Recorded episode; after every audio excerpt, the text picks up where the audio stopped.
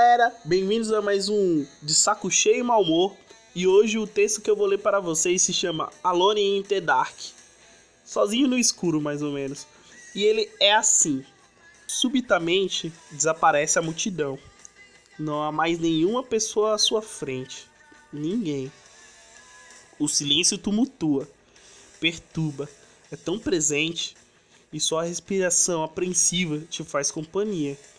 Revela o desejo de viver, tão despercebido até para o louco que julga a morte a salvação. A paz como se fosse uma válvula de escape, mas temos como natureza a sobrevivência, lutando um dia após o outro, no meio dessa selva de pedra. Bom, galera, o texto hoje foi bem curtinho, mas espero que vocês tenham gostado. Até mais!